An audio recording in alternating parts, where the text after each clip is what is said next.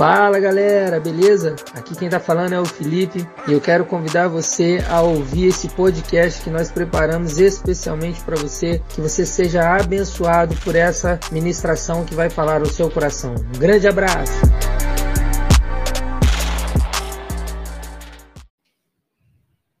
Já podíamos ir embora, né? Já podíamos desligar. A internet porque essa ordem ela realmente nos conduziu por meio de canções e leituras bíblicas centradas e focadas em Cristo.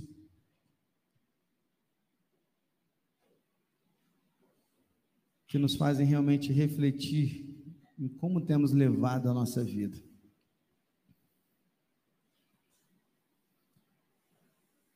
Que música!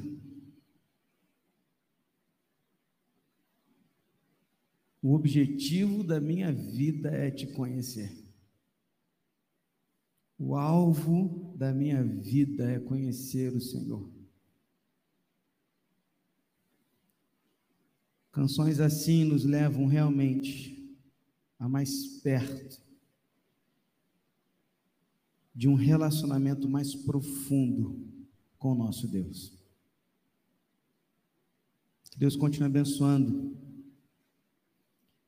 a vida desses meninos que têm preparado essas ordens, que têm nos levado a refletir tanto. E quando a gente chega nesse momento da palavra, nosso coração já está tão aberto que fica ainda mais fácil ouvir aquilo que Deus tem a falar. Amém? Quero convidar você nesta noite, junto de mim, Cara, eu queria muito, muito mesmo que você em casa, você aqui, que você não deixasse que nada tirasse a sua atenção.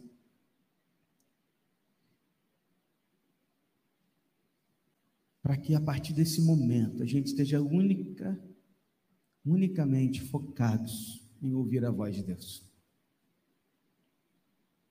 Não desligue aí o seu celular. Não saia aí para assistir outra coisa, senão agora esse tempo de 30 minutos em diante que teremos para ouvir a palavra de Deus. Metamorfose. Li essa semana num autor desconhecido que a verdadeira transformação espiritual começa com uma entrega absoluta e termina com uma rendição incondicional a Deus. Metamorfose é uma grega, é uma palavra que vem do grego, quase que transliterada apenas, que vem de metamorfoses, de duas união de duas palavras, meta, que pode significar além, uma mudança, e morfos, que vem da ideia de forma. Então a ideia do termo grego é uma ideia de uma transformação total de um aspecto, de uma forma.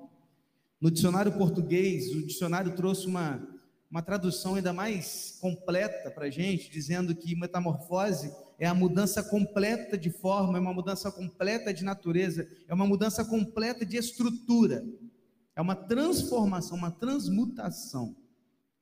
Então, quando a gente fala de metamorfose aqui, a gente não está falando de uma mudança pequena na sua vida. A gente não está falando de você deixar de fazer alguma coisa, a gente está falando de uma mudança total, que vai transformar tudo. E nesse tempo de pandemia, estamos vivendo um processo completo de metamorfose. Alguns já entenderam isso e estão mudando, outros ainda estão meio que estagnados, meio que abobados, sem saber muito bem o que está acontecendo, ainda não entenderam que é tempo de mudar. Felipe já nos levou a entender alguns passos desse processo, quando no primeiro domingo nos levou a compreender que só haverá transformação a partir do livro, ou seja, a Bíblia, e que Deus quer transformar-nos assim como ele fez com Jacó, mudar completamente a nossa vida, transformando o nosso caráter, nossa maneira de ser, de viver, o nosso nome. E hoje eu quero dar continuidade a isso com você. E hoje eu quero compartilhar com você a experiência de um homem que vivenciou uma metamorfose na sua vida completa. E a partir disso, conversar com você que ou você se rende ou você morre. Renda-se ou morra. Para isso, quero convidá-lo a abrir a sua Bíblia Lá no segundo livro de Reis, capítulo 5, versículos de 1 a 15, nós vamos ler aqui um texto que você conhece muito bem, ou pelo menos a maioria da igreja conhece bem esse texto, que se encontra no segundo livro de Reis, capítulo 5, versículos de 1 a 15. Nós vamos ler aqui a história de um homem chamado Naamã. E vamos ver então o que aconteceu com esse homem.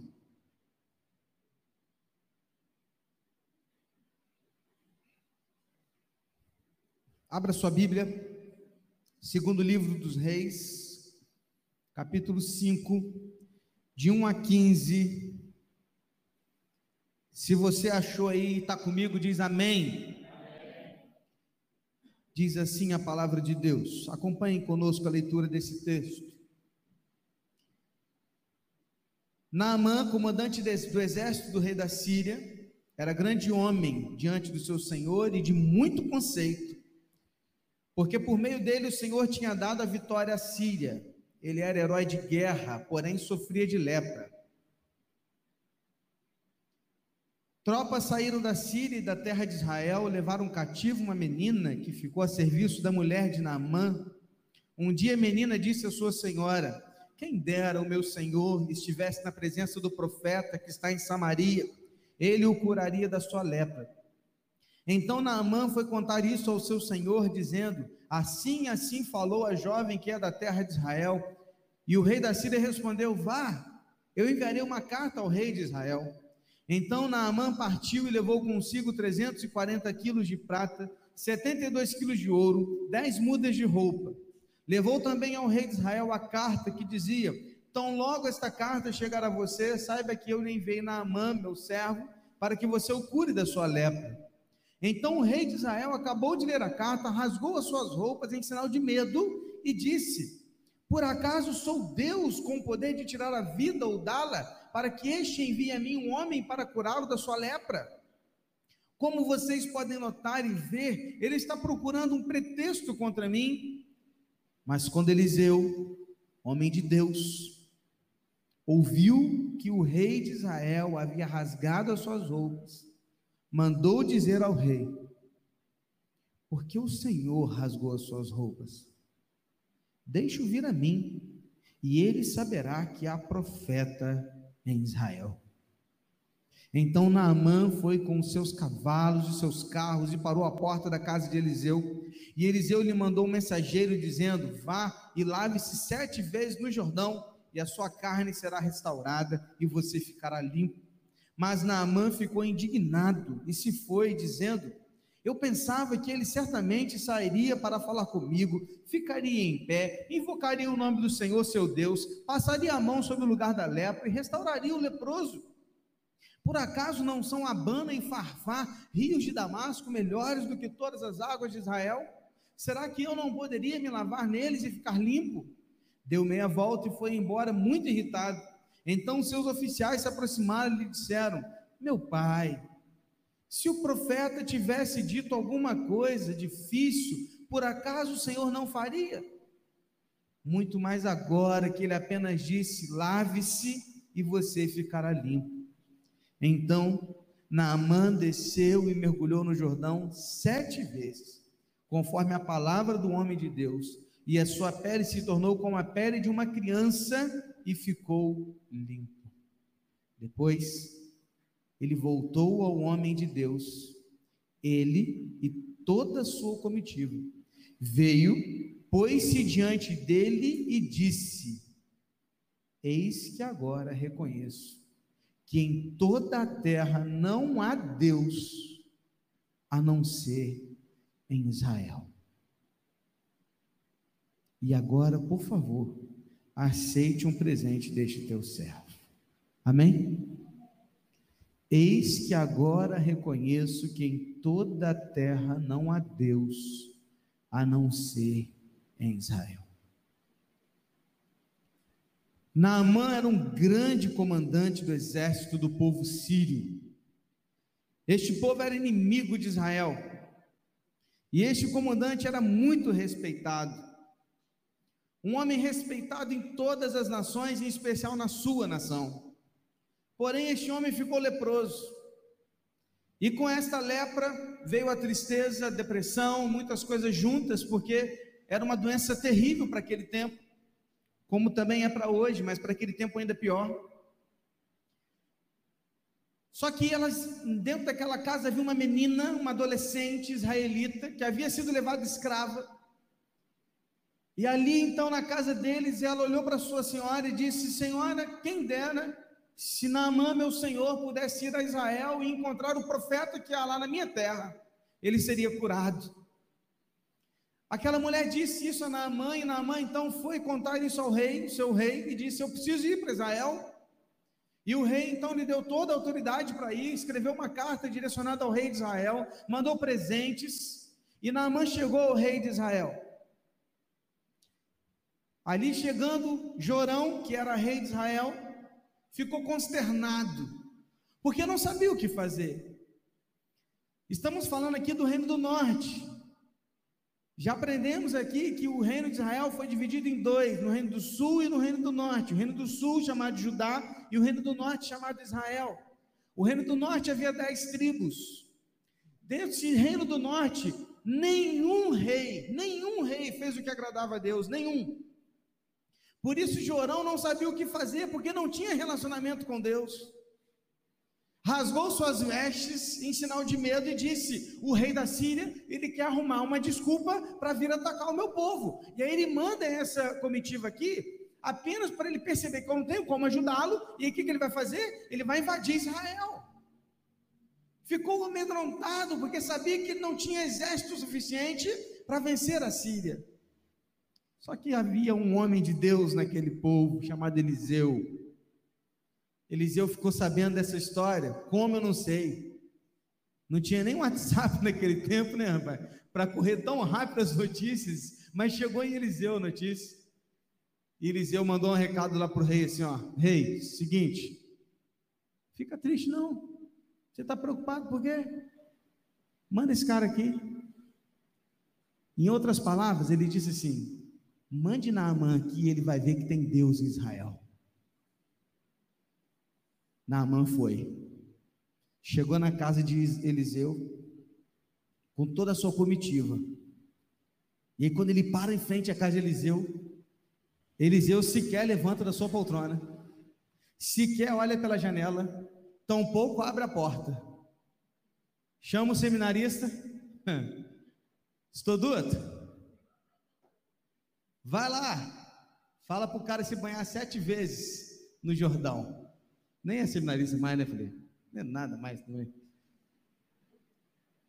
E aí então, cara, Geazi foi até lá e falou assim para Naamã: Naamã, Eliseu mandou você se banhar sete vezes no Jordão e você vai ficar curado. Voltou, trancou a porta e entrou dentro de casa de novo. Naamã ficou indignado, falou assim: Você está de brincadeira comigo? Irmão, presta, ó, presta atenção. Presta atenção. Você imagina que chegou o ministro da Defesa na sua casa, com aquele monte de carro blindado, com batedores na frente, atrás, com um helicóptero, e aí o ministro da Defesa aparece, abre a porta do carro, desce, bate na sua casa, aperta a campainha lá, o interfone, e você sequer sai de casa para recebê-lo. Manda o seu empregado ou aquele que estava contigo, seu amigo que estava em casa, e vai assim: ó, vai lá e fala para ele se banhar sete vezes no Rio Paraíba, que ele vai ficar curado. Você já imaginou a situação? O cara saiu lá de Brasília. Ou melhor, não foi nem de Brasília, porque ele era de outro país. Ele saiu de outra capital para chegar aqui. E você sequer recebê-lo. Você está entendendo a gravidade? Você sabe por que, que isso aconteceu? Porque antes de Naamã ser curado, ele precisava ser humilhado. Pega uma coisa aqui no seu coração, na sua mente. Antes de Deus nos curar e nos transformar, primeiro Ele nos humilha. Primeira parte da transformação é a humilhação. Ele precisava arrancar Naamã de si mesmo para depois transformar aquele coração. Hoje, eu te convido a essa transformação. Arrancar-se de si mesmo, ao que toda essa ordem veio nos conduzindo, todas as canções vieram nos mostrando que a gente não está aqui por religião, que a gente não está aqui para as nossas vontades, que não é a nossa nosso prazer, não é o meu querer, não é o meu propósito, mas é o propósito de Deus, e que eu me rendo aos seus pés, porque te conhecer é o maior propósito da minha vida. Aí eu olho para esse texto e eu aprendo quatro lições para as nossas vidas. Vamos nelas? Primeiro, lance fora o seu orgulho, você não é o cara. Versículo 11. Mas Naamã ficou indignado saiu dizendo: Eu estava certo de que ele sairia para receber-me, invocaria de pé o nome do Senhor, seu Deus, moveria a mão sobre o lugar afetado e me curaria da lepra. Naamã precisou arrancar fora o seu orgulho para que depois ele pudesse ser curado. Naamã olhou para eles e disse: Quem esse Eliseu está achando que ele é? Eu sou Naamã, o general da Síria. Ele sequer veio falar comigo, ele ainda me manda me lavar nesse rio barrento do Jordão. Mude, pregando sobre esse texto, certa vez disse que Naamã já havia determinado por sua própria conta de que modo o profeta deveria curá-lo e se zangou pelo fato de um homem de Deus não seguir os seus planos. Perceba que Naamã tinha tudo na sua mente. Olha o que, diz o versículo 11, querido. Eu estava certo de que ele sairia para me receber. Olha o plano na, na mente de Naamã. Eliseu ia sair para me receber e invocar o nome de Deus em pé, diante de mim, diante de Deus. Depois disso, ele ia colocar a mão no lugar afetado e ele iria me curar. Só que Deus não trabalha da nossa forma, ele trabalha da forma dele. A gente traça os planos, a gente espera que Deus faça do nosso jeito, e aí Deus olha para a gente e fala assim: não, não é assim que eu faço, não é assim que eu trabalho, não é do seu jeito, é do meu jeito. Por isso, queridos, Naamã precisava primeiro vencer o seu orgulho. O primeiro obstáculo na vida de Naamã para a transformação da sua vida era o orgulho.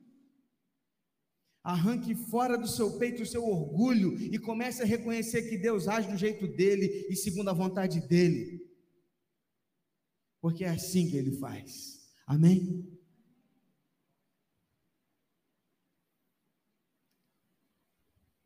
Deus não vai agir nas nossas vidas a partir daquilo que nós queremos, mas a partir da forma como Ele quer.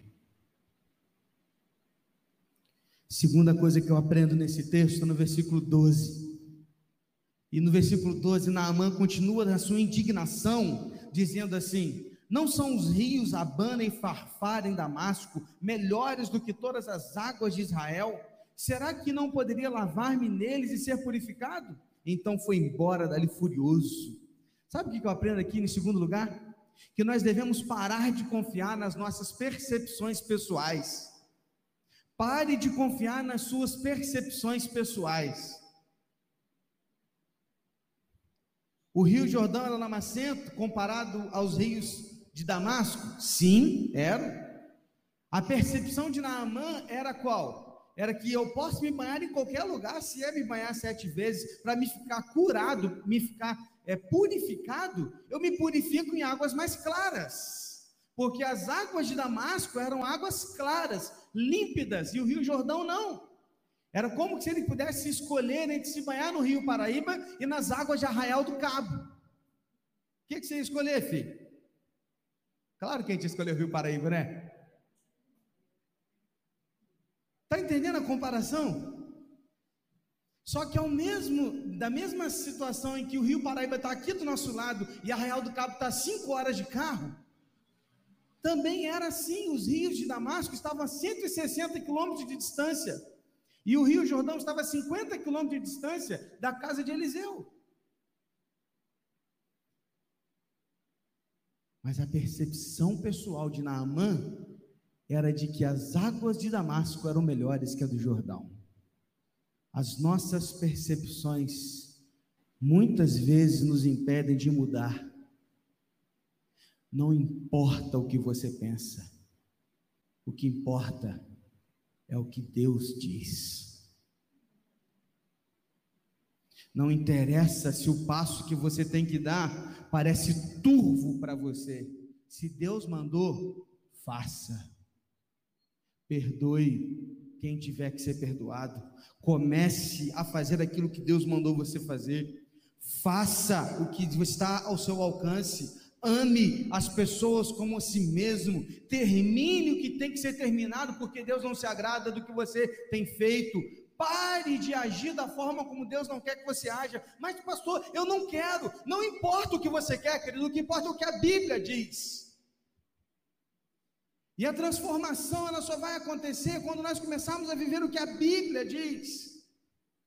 Não as nossas percepções pessoais a respeito da vida, mas as percepções e as verdades de Deus a respeito da vida. Muitas vezes nós olhamos para essas situações e achamos que é tá turvo. Tomar tais decisões que agradam a Deus é turvo, mas na verdade não é a decisão lá que é turva, são os nossos olhos que estão turvos pelo pecado que nos manchou. Por isso que olhar para o pecado é mais fácil, porque o pecado é tão turvo quanto os nossos olhos estão. Olhar para a vontade de Deus é mais difícil, porque não é a vontade de Deus que é turva, são os nossos olhos. Pegou? A questão é que nós precisamos abrir mão das nossas percepções pessoais para que sejamos transformados por Deus. Está comigo?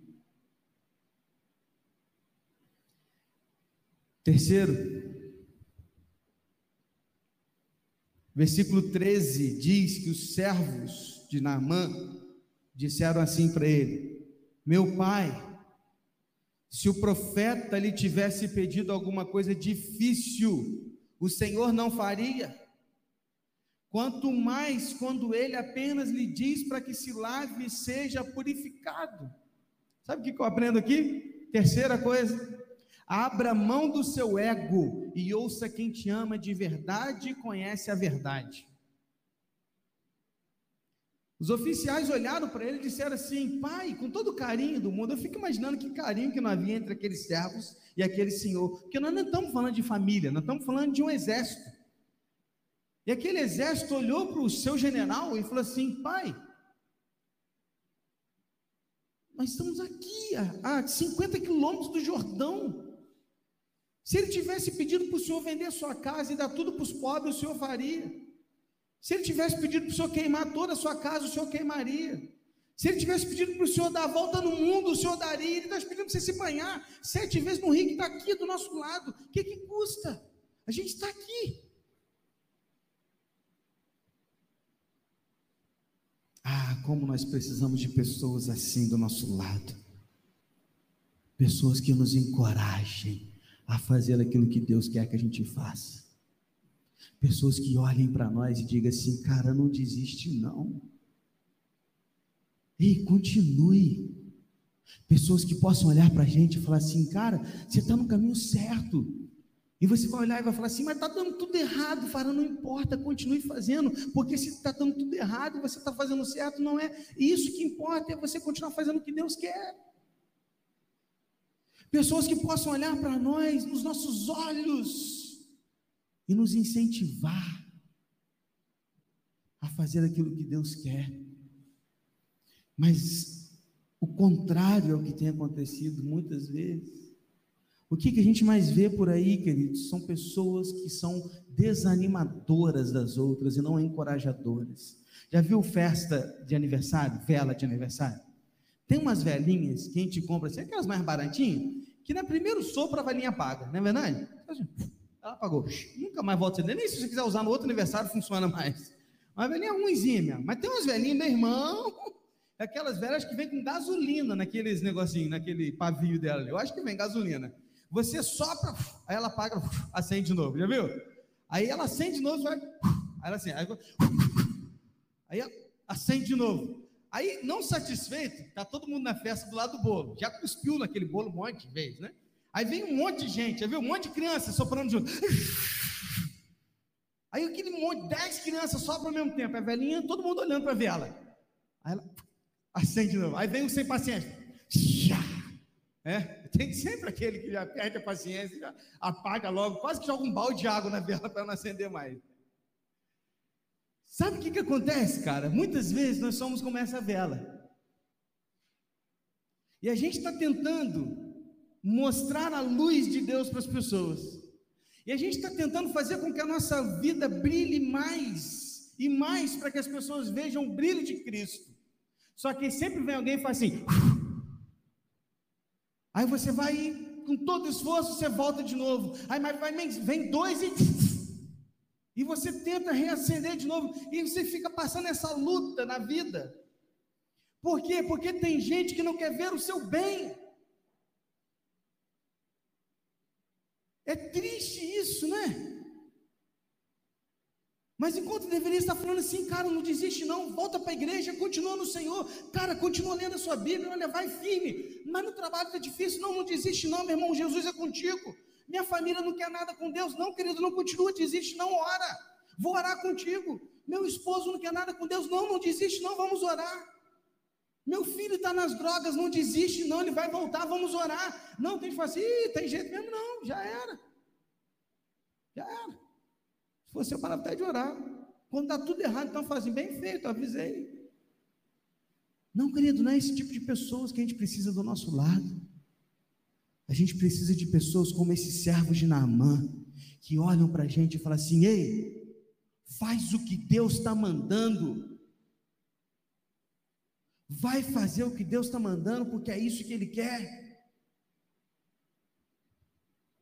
Naamã precisou engolir o seu ego para dar ouvidos aos seus servos. Quer mudar de vida? Passe a ouvir mais aqueles que te amam de verdade e que conhecem a verdade.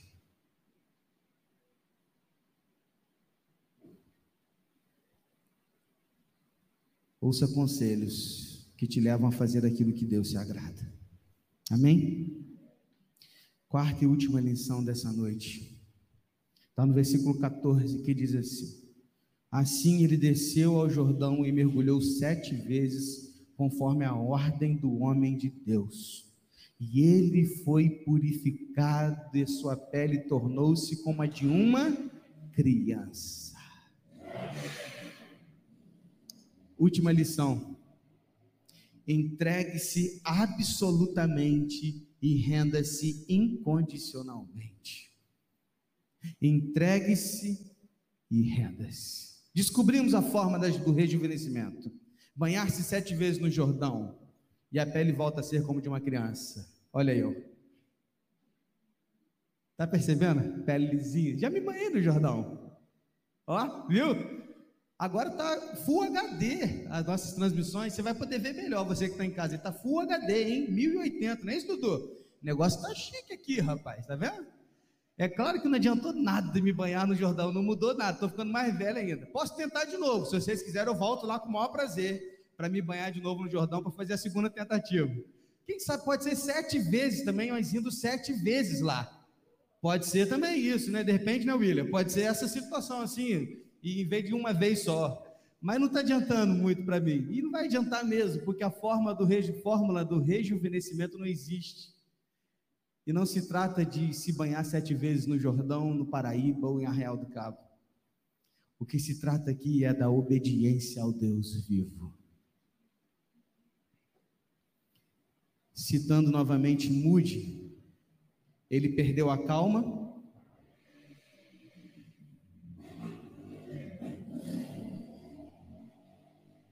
Recomeçando. Naamã perdeu a calma, perdeu o orgulho e perdeu a lepra. Esta costuma ser a sequência pela qual os pecadores orgulhosos e rebeldes são convertidos. perdeu a calma, perdeu o orgulho e perdeu a lepra. Fiquei pensando aqui comigo, se fôssemos nós lá, se nós nos banharíamos. Eu gosto sempre de me colocar no lugar. E eu fiquei pensando, cara, se eu, se Naamã ali fosse eu no lugar de Naamã, será que eu faria isso? Se fosse você lá, você faria isso?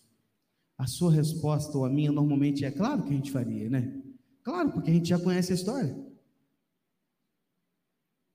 Mas se fôssemos nós lá vivenciando essa história, será que faríamos? Eu penso que não. Eu tenho dúvidas. Sabe por quê? Porque nós já temos o livro nas nossas mãos, já conhecemos a revelação de Deus, e ainda assim não obedecemos coisas tão simples que Deus manda a gente fazer aqui, já sabendo o resultado de todas as coisas. Deus nos colocou num casulo chamado pandemia, mostrou-nos que a vida é curta e que nós não somos nada, está nos mostrando que, por mais inteligente que seja o ser humano, nós não temos a solução para tudo, até hoje não temos vacina, até hoje não temos um medicamento que todo mundo possa dizer assim, é comprovado cientificamente que funciona, não temos. E ainda assim, temos dificuldade para obedecer incondicionalmente ao nosso Deus. Deus está falando através da sua palavra. Pare de ter relações sexuais com seu namorado. Entre em um relacionamento, não entre em um relacionamento de julgo desigual. Ou seja, não entre num relacionamento em que a outra pessoa não seja do Senhor, não seja serva de Cristo. Vai dar errado, não vai dar certo. Deus está dizendo: abandone essa pornografia, mesmo no seu casamento. Deus está dizendo: priorize sua família em detrimento a qualquer outra coisa. Deus está dizendo: pare de dar desculpas quando o assunto é servir a Deus e a igreja. Se você vive uma vida normal em todos os âmbitos da sua vida. Eu olho para a igreja, queridos, domingo após domingo, mês dos jovens rolando, eu fico me perguntando: onde estão os jovens dessa igreja? Onde estão? Porque ir, vir à igreja é tão complicado. Se ir em um aniversário é tranquilo. Se dar um passeio é tranquilo. Se comer num restaurante é de boa. Se ir ao mercado é normal. Se ir trabalhar é tudo certo. Mas vir à igreja não pode. Por que tantas desculpas para servir? Por que tantas desculpas para esconder o seu dom, o seu talento na terra, a ponto de não fazer aquilo que Deus te chamou para fazer? Por que tantas desculpas? Deus está nos repreendendo. Pare de, ver, de viver essa vida medíocre de oração e de Bíblia. Deus está nos repreendendo. Reconheça seus pecados. Arrependa-se. Perdoe antes que seja tarde. Ontem, sexta-feira, fomos ao sepultamento do tio daquele de 55 anos de idade, que estava lá vivendo a sua vida normal, saiu para trabalhar, sofreu um infarto e faleceu. Surpresa para todos nós. Pegamos o carro e fomos correndo para lá. Na sexta-feira voltamos no sábado e lá ficávamos assim, ó, boquiabertos. Porque não entendíamos. Amanhã pode ser tarde demais.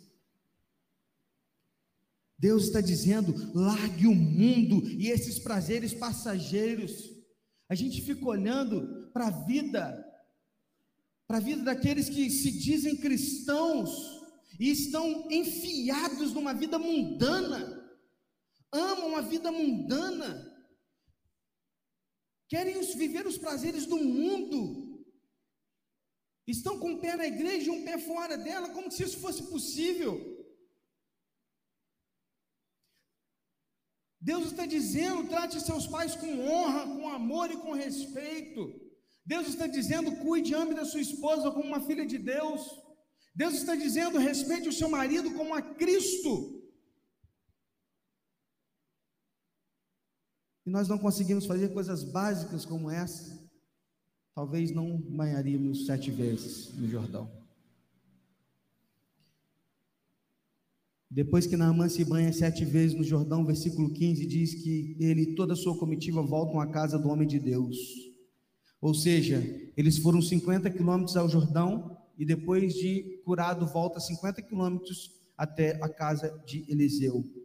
E aí ele olha para Eliseu e diz: Agora eu sei que não há Deus em nenhum outro lugar senão em Israel. Esse é o primeiro resultado de uma metamorfose verdadeira. Um coração grato, servo e rendido a Deus. Quer saber se você está vivendo uma metamorfose divina? Analise o quanto você é grato e o quanto você serve a Deus. Analise isso e você poderá responder o quanto você tem vivido uma transformação verdadeira na sua vida.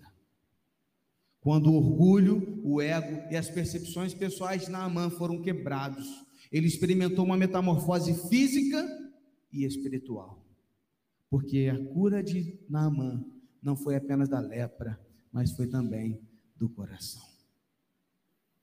Ou você se rende, ou você morre. Se Naamã não tivesse se rendido, ele teria morrido leproso. Conversando com Felipe a respeito desse tema, Felipe soltou uma frase que me fez pensar muito. Ele disse assim: O legal da metamorfose é que depois do casulo, ou você sai diferente, ou você sai morto uma lagarta depois do casulo. Ou ela sai borboleta, ou ela sai morta. A questão é: como sairemos desse casulo chamado pandemia? Naamã poderia ter ficado com seu orgulho, com seu ego e com as suas percepções pessoais e teria morrido assim. Mas ele se rendeu e obedeceu. Por isso, hoje você pode fazer como Naamã. Ou você se rende, ou você morre.